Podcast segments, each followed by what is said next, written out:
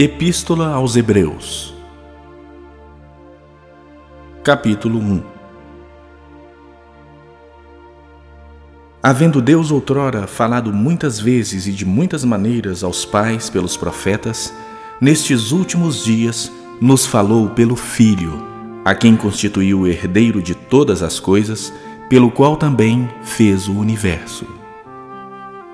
Ele, que é o resplendor da glória e a expressão exata do seu ser, sustentando todas as coisas pela palavra do seu poder, depois de ter feito a purificação dos pecados, assentou-se à direita da majestade nas alturas, tendo se tornado tão superior aos anjos quanto herdou mais excelente nome do que eles. Pois a qual dos anjos disse jamais: Tu és meu filho, eu hoje te gerei? E outra vez: Eu lhe serei pai e ele me será filho. E novamente, ao introduzir o primogênito no mundo, diz: E todos os anjos de Deus o adorem. Ainda quanto aos anjos, diz: Aquele que a seus anjos faz ventos e a seus ministros labareda de fogo. Mas acerca do Filho, o teu trono, ó Deus, é para todo sempre, e cetro de equidade é o cetro do seu reino. Amaste a justiça e odiaste a iniquidade. Por isso, Deus, o teu Deus, te ungiu com o óleo de alegria como a nenhum dos teus companheiros. Ainda, no princípio, Senhor, lançaste os fundamentos da terra, e os céus são as obras das tuas mãos. Eles perecerão, tu, porém, permaneces. Sim, todos eles envelhecerão qual veste, também qual manto os enrolarás, e como vestes serão igualmente mudados. Tu, porém, és o mesmo, e os teus anos jamais terão fim. Ora, a qual dos anjos jamais disse: Assenta-te à minha direita, até que eu ponha os teus inimigos por estrado dos teus pés. Não são todos eles espíritos ministradores, enviados para serviço a favor dos que hão de herdar a salvação?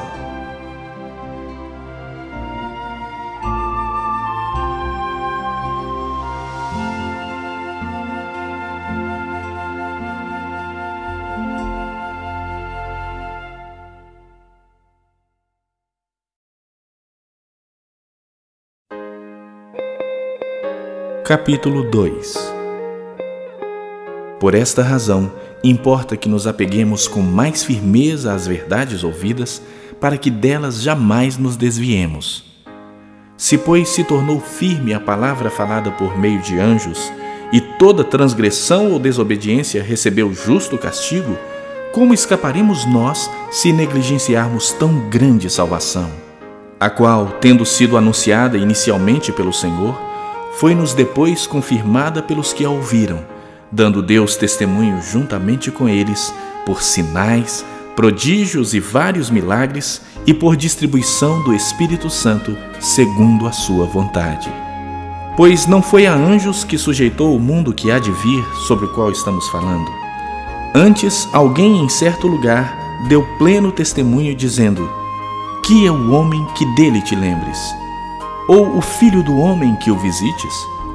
Fizeste-o por um pouco menor que os anjos, de glória e de honra o coroaste, e o constituíste sobre as obras das tuas mãos. Todas as coisas sujeitaste debaixo dos seus pés. Ora, desde que lhe sujeitou todas as coisas, nada deixou fora do seu domínio. Agora, porém, ainda não vemos todas as coisas a ele sujeitas. Vemos, todavia, aquele que, por um pouco, tendo sido feito menor que os anjos, Jesus, por causa do sofrimento da morte, foi coroado de glória e de honra, para que, pela graça de Deus, provasse a morte por todo o homem. Porque convinha que aquele, por cuja causa e por quem todas as coisas existem, conduzindo muitos filhos à glória, aperfeiçoasse por meio de sofrimentos o autor da salvação deles. Pois tanto o que santifica como os que são santificados, todos vêm de um só. Por isso é que ele não se envergonha de lhes chamar irmãos, dizendo: A meus irmãos declararei o teu nome, cantar-te-ei louvores no meio da congregação. E outra vez, eu porei nele a minha confiança. E ainda, Eis aqui estou eu e os filhos que Deus me deu. Visto, pois, que os filhos têm participação comum de carne e sangue, destes também ele igualmente participou, para que, por sua morte, destruísse aquele que tem o poder da morte, a saber, o diabo, e livrasse todos que, pelo pavor da morte, estavam sujeitos à escravidão por toda a vida. Pois ele, evidentemente, não socorre anjos, mas socorre a descendência de Abraão. Por isso mesmo, convinha que em todas as coisas se tornasse semelhante aos irmãos, para ser misericordioso e fiel sumo sacerdote nas coisas referentes a Deus e para fazer propiciação pelos pecados do povo. Pois naquilo que ele mesmo sofreu, tendo sido tentado, é poderoso para socorrer os que são tentados.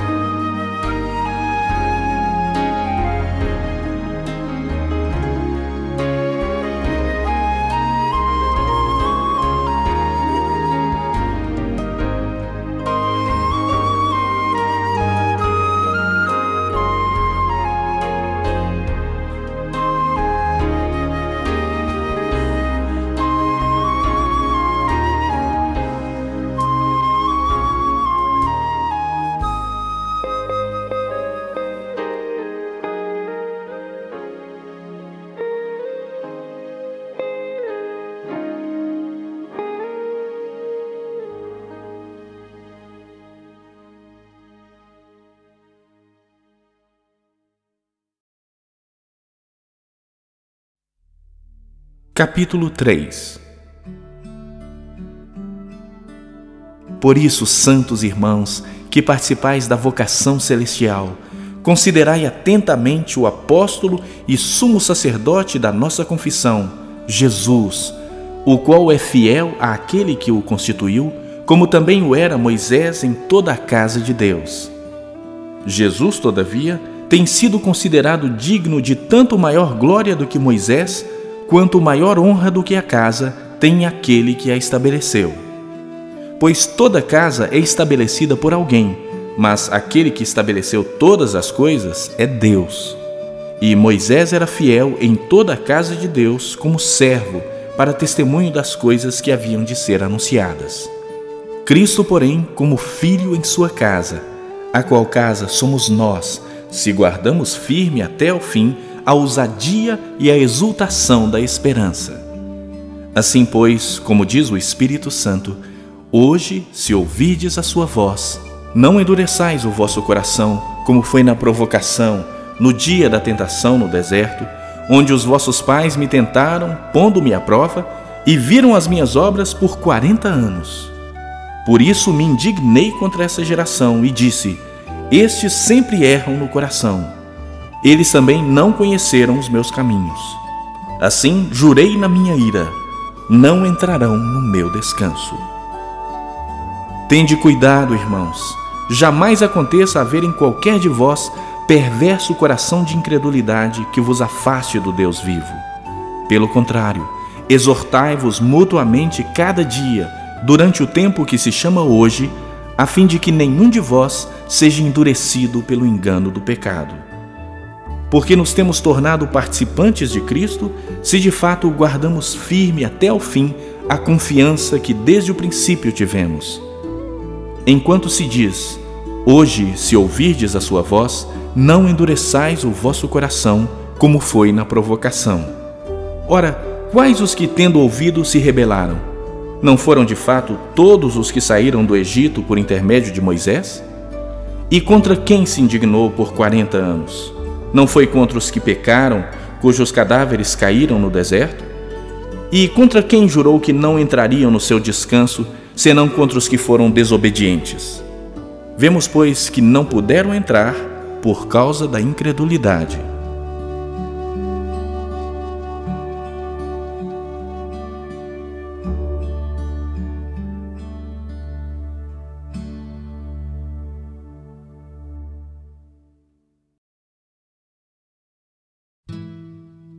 Capítulo 4 Temamos, portanto, que, sendo-nos deixada a promessa de entrar no descanso de Deus, suceda parecer que algum de vós tenha falhado. porque também a nós foram anunciadas as boas novas, como se deu com eles. Mas a palavra que ouviram não lhes aproveitou, visto não ter sido acompanhada pela fé naqueles que a ouviram. Nós, porém, que cremos, entramos no descanso conforme Deus tem dito. Assim jurei na minha ira: não entrarão no meu descanso.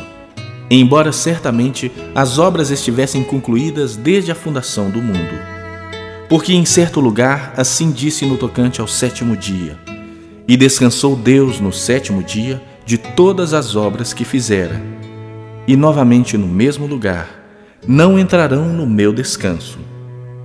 Visto, portanto, que resta entrarem alguns nele, e que, por causa da desobediência, não entraram aqueles aos quais anteriormente foram anunciadas as boas novas, de novo determina certo dia, hoje, falando por Davi muito tempo depois, segundo antes fora declarado: Hoje, se ouvirdes a sua voz, não endureçais o vosso coração.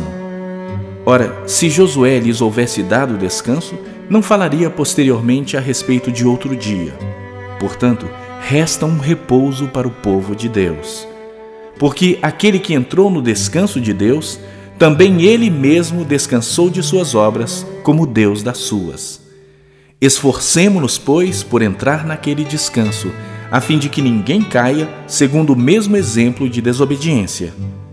Porque a palavra de Deus é viva e eficaz, e mais cortante do que qualquer espada de dois gumes e penetra até ao ponto de dividir alma e espírito, juntas e medulas, e é apta para discernir os pensamentos e propósitos do coração. E não há criatura que não seja manifesta na sua presença. Pelo contrário, todas as coisas estão descobertas e patentes aos olhos daquele a quem temos de prestar contas. Tendo, pois, a Jesus, o Filho de Deus, como grande sumo sacerdote que penetrou os céus, conservemos firmes a nossa confissão, porque não temos sumo sacerdote que não possa compadecer-se das nossas fraquezas. Antes, foi ele tentado em todas as coisas à nossa semelhança, mas sem pecado. Acheguemo-nos, portanto, confiadamente junto ao trono da graça, a fim de recebermos misericórdia e acharmos graça para socorro em ocasião oportuna.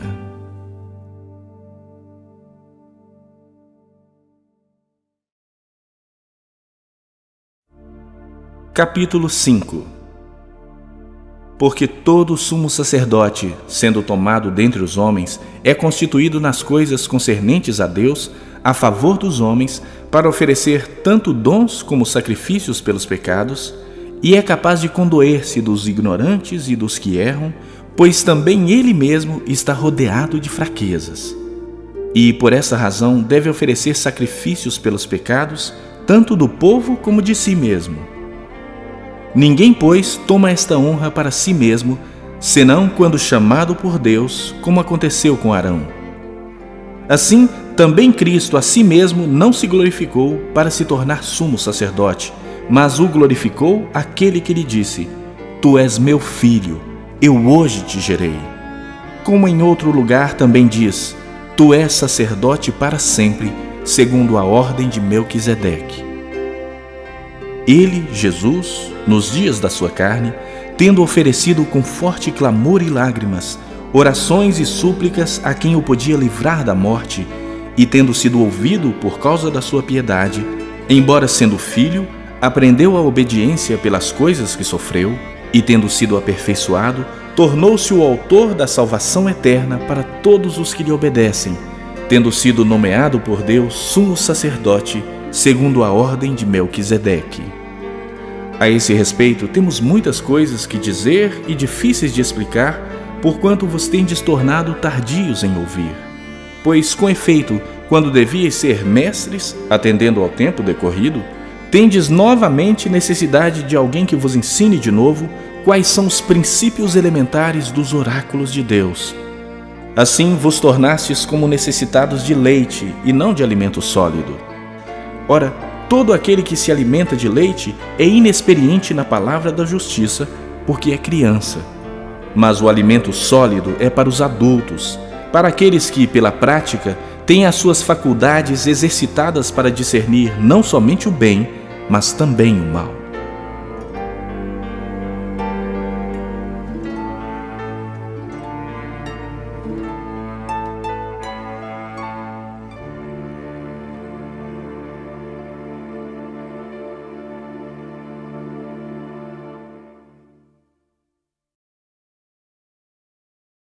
Capítulo 6 Por isso, pondo de parte os princípios elementares da doutrina de Cristo, deixemo-nos levar para o que é perfeito, não lançando de novo a base do arrependimento de obras mortas e da fé em Deus, o ensino de batismos e da imposição de mãos, da ressurreição dos mortos e do juízo eterno. Isso faremos se Deus permitir. É impossível, pois, que aqueles que uma vez foram iluminados e provaram o dom celestial e se tornaram participantes do Espírito Santo e provaram a boa palavra de Deus e os poderes do mundo vindouro e caíram, sim, é impossível outra vez renová-los para arrependimento, visto que de novo estão crucificando para si mesmos o Filho de Deus e expondo-o à ignomínia. Porque a terra que absorve a chuva que frequentemente cai sobre ela e produz erva útil para aqueles por quem é também cultivada, recebe bênção da parte de Deus. Mas se produz espinhos e abrolhos, é rejeitada e perto está da maldição, e o seu fim é ser queimada. Quanto a vós outros, todavia, ó amados, estamos persuadidos das coisas que são melhores e pertencentes à salvação, ainda que falamos dessa maneira. Porque Deus não é injusto para ficar esquecido do vosso trabalho e do amor que evidenciastes para com seu nome, pois servistes e ainda servis aos santos. Desejamos, porém, continue cada um de vós mostrando até o fim a mesma diligência para a plena certeza da esperança, para que não vos torneis indolentes, mas imitadores daqueles que, pela fé e pela longanimidade, herdam as promessas. Pois quando Deus fez a promessa a Abraão, visto que não tinha ninguém superior por quem jurar, jurou por si mesmo, dizendo: Certamente te abençoarei e te multiplicarei. E assim, depois de esperar com paciência, obteve Abraão a promessa. Pois os homens juram pelo que lhes é superior, e o juramento, servindo de garantia para eles, é o fim de toda contenda. Por isso, Deus, quando quis mostrar mais firmemente aos herdeiros da promessa a imutabilidade do seu propósito, se interpôs com juramento para que, mediante duas coisas imutáveis, nas quais é impossível que Deus minta, forte alento tenhamos nós, que já corremos para o refúgio, a fim de lançar mão da esperança proposta, a qual temos por âncora da alma, segura e firme e que penetra além do véu onde Jesus, como precursor, entrou por nós, tendo se tornado sumo sacerdote para sempre, segundo a ordem de Melquisedeque.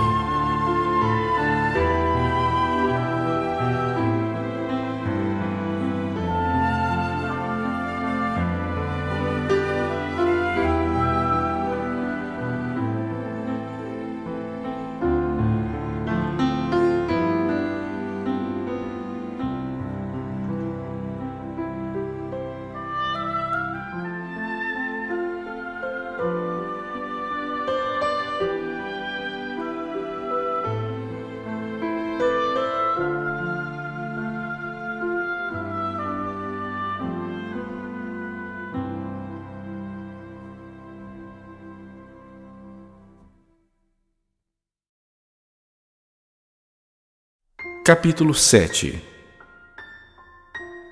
Porque este Melquisedeque, rei de Salém, sacerdote do Deus Altíssimo, que saiu ao encontro de Abraão quando voltava da matança dos reis e o abençoou, para o qual também Abraão separou o dízimo de tudo, primeiramente se interpreta rei de justiça, depois também é rei de Salém, ou seja, rei de paz, sem pai, sem mãe, sem genealogia, que não teve princípio de dias, nem fim de existência, entretanto, feito semelhante ao Filho de Deus, permanece sacerdote perpetuamente. Considerai, pois, como era grande esse a quem Abraão, o patriarca, pagou o dízimo tirado dos melhores despojos. Ora, os que dentre os filhos de Levi recebem o sacerdócio têm mandamento de recolher, de acordo com a lei, os dízimos do povo, ou seja, dos seus irmãos, embora tenham estes descendido de Abraão. Entretanto, aquele cuja genealogia não se inclui entre eles recebeu dízimos de Abraão e abençoou o que tinha as promessas. Evidentemente, é fora de qualquer dúvida que o inferior é abençoado pelo superior. Aliás, aqui são homens mortais os que recebem dízimos, porém ali, aquele de quem se testifica que vive. E por assim dizer, também Levi, que recebe dízimos, pagou-os na pessoa de Abraão. Porque aquele ainda não tinha sido gerado por seu pai quando Melquisedeque saiu ao encontro deste. Se, portanto, a perfeição houvera sido mediante o sacerdócio levítico, pois nele baseado o povo recebeu a lei, que necessidade haveria ainda de que se levantasse outro sacerdote segundo a ordem de Melquisedeque e que não fosse contado segundo a ordem de Arão? Pois quando se muda o sacerdócio, necessariamente há também mudança de lei. Porque aquele de quem são ditas estas coisas pertence a outra tribo, da qual ninguém prestou serviço ao altar. Pois é evidente que nosso Senhor procedeu de Judá, tribo a qual Moisés nunca atribuiu sacerdotes. E isto é ainda muito mais evidente quando, à semelhança de Melquisedeque, se levanta outro sacerdote, constituído não conforme a lei de mandamento carnal, mas segundo o poder de vida indissolúvel. Porquanto se testifica: Tu és sacerdote para sempre, segundo a ordem de Melquisedeque. Portanto, por um lado, se revoga a anterior ordenança por causa de sua fraqueza e inutilidade pois a lei nunca aperfeiçoou coisa alguma, e por outro lado, se introduz esperança superior, pela qual nos chegamos a Deus. E visto que não é sem prestar juramento, porque aqueles sem juramento são feitos sacerdotes, mas este com juramento por aquele que lhe disse: O Senhor jurou e não se arrependerá. Tu és sacerdote para sempre. Por isso mesmo, Jesus se tem tornado fiador de superior aliança. Ora, aqueles são feitos sacerdotes em maior número, porque são impedidos pela morte de continuar. Este, no entanto, porque continua para sempre, tem o seu sacerdócio imutável. Por isso, também pode salvar totalmente os que por ele se chegam a Deus, vivendo sempre para interceder por eles. Com efeito, nos convinha um sumo sacerdote como este, santo, inculpável, sem mácula, separado dos pecadores e feito mais alto do que os céus, que não tem necessidade, como sumos sacerdotes, de oferecer todos os dias sacrifícios primeiro por seus próprios pecados, depois pelos do povo. Porque fez isso uma vez por todas, quando a si mesmo se ofereceu. Porque a lei constitui sumos sacerdotes a homens sujeitos à fraqueza, mas a palavra do juramento, que foi posterior à lei, constitui o Filho perfeito para sempre.